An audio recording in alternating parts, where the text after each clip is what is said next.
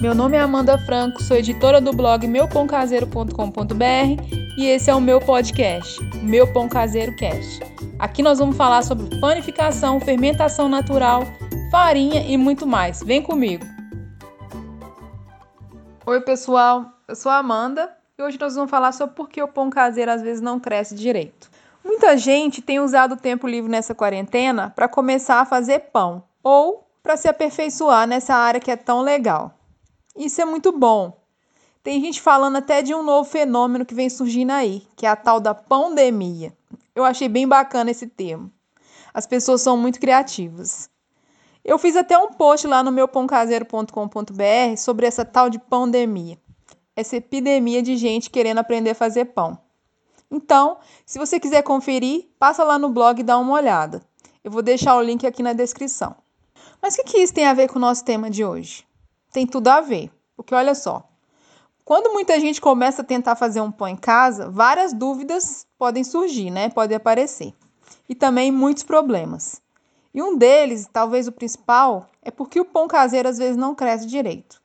Então, é isso que nós vamos tentar desvendar hoje aqui no nosso podcast. O primeiro ponto que você tem que observar para que seu pão cresça é a qualidade do fermento que você está usando. Seguinte, se você usa o fermento fresco, ele é um pouco mais complicado, sabe? Porque às vezes os supermercados é, não têm o mesmo critério que a gente tem para conservar. Então, pode ser que eles deixem, às vezes, fora da geladeira, uma pessoa, um consumidor pegou e deixou do lado de fora. E aquele fermento ele tem que estar tá sempre refrigerado. Então, ele estraga. E se você fizer um pão com esse fermento estragado, o seu pão vai ficar comprometido, ele não vai crescer. Esse fermento ele é um pouco mais complicado, mas se você quiser usar ele mesmo assim, é o seguinte: para saber se ele tá bom, se ele tá bom para ser usado no seu pão, você pega ele na mão assim e ele deve esfarelar. Se ele esfarelar, ele tá bom para ser usado. Se ele virar um, tipo uma massinha de modelar, é porque ele já tá ruim. As leveduras já morreram. Então, não use ele no seu pão, porque seu pão vai, com certeza, ele não vai crescer. Agora, se você quer usar o fermento biológico seco, você tem que estar atento à validade. Que se você usa um fermento biológico que você deixou lá na geladeira, você esqueceu, e aí ele está vencido, vai comprometer todo o trabalho que você vai ter no seu pão, que você vai fazer, fazer a sova, chegar no ponto de véu, e aí na hora de colocar para crescer, o pão não vai crescer. Então, fique sempre atento ao prazo de validade do fermento biológico seco. Agora, se você optar por usar o fermento natural, o levain, você tem que estar atento sempre se você está usando ele no pico da fermentação. Alimenta, espera ele crescer bem, chegar no pico para usar no seu pão.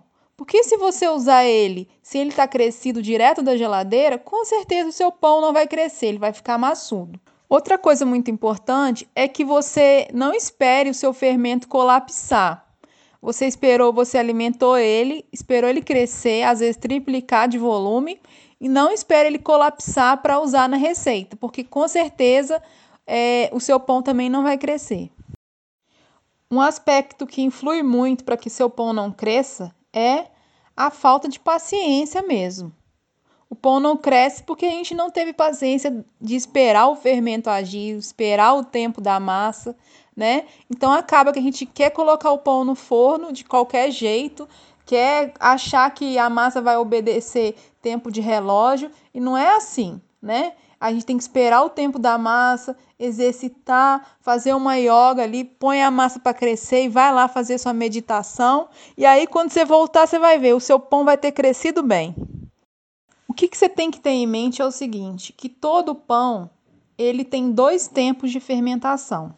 A primeira fermentação, a massa ainda não foi dividida. E algumas pessoas chamam essa fermentação em conjunto, porque aí você ainda não dividiu a massa toda. Nessa primeira fermentação, você tampa e não deixa vento, deixa a massa bem quietinha ali. E aí, depois que a massa cresceu bem, você vai dividir a massa. E aí começa a segunda fermentação, que é quando você divide o pão e modela. E aí, depois que você modelou o pão, você deve deixar ele crescer bem antes de levar ao forno. Uma coisa que muita gente acha que é bobeira, mas influencia muito na massa do seu pão é a ordem dos ingredientes. Existe toda uma ordem para acrescentar os ingredientes. Primeiro, você vai acrescentar a farinha, água, o levain ou o fermento biológico, se você estiver usando. Por último, você vai acrescentar o sal. Se você for acrescentar manteiga, você deve acrescentar só no final. Porque se você coloca muita manteiga no começo, isso vai dificultar a formação do glúten e vai interferir totalmente na sua massa. Então, manteigas e gorduras sempre no final. Um aspecto muito polêmico é a questão do sal. Que horas a gente deve acrescentar o sal na massa? O que a gente tem que entender é que o sal ele é um agente regulador da fermentação. Sem o sal, as leveduras elas ficam descontroladas e a gente não quer isso. A gente quer um pão com uma fermentação lenta, que é um pão que acaba sendo mais saudável.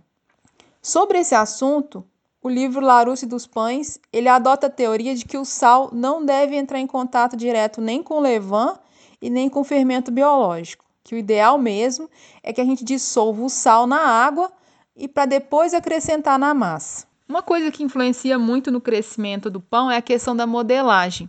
Então, é interessante que ela seja rápida, é interessante também que a massa seja manuseada o mínimo possível, para que a gente consiga preservar todo o ar que foi construído durante a primeira fermentação da massa. Por fim, um aspecto muito importante para que seu pão cresça é a questão da sova. Se você não sova bem, acaba que seu pão fica mais pesado e ele não vai crescer. Então, para que você desenvolva bem as cadeias de glúten da sua massa, é interessante que você sove bem até o ponto de véu. Fazendo dessa forma, você vai ter uma massa elástica e o seu pão vai se desenvolver bem, vai crescer. Então é isso, pessoal. Espero ter ajudado e vamos seguir firme nessa pandemia. Todo mundo fazendo pão por aí, hein? Até a próxima!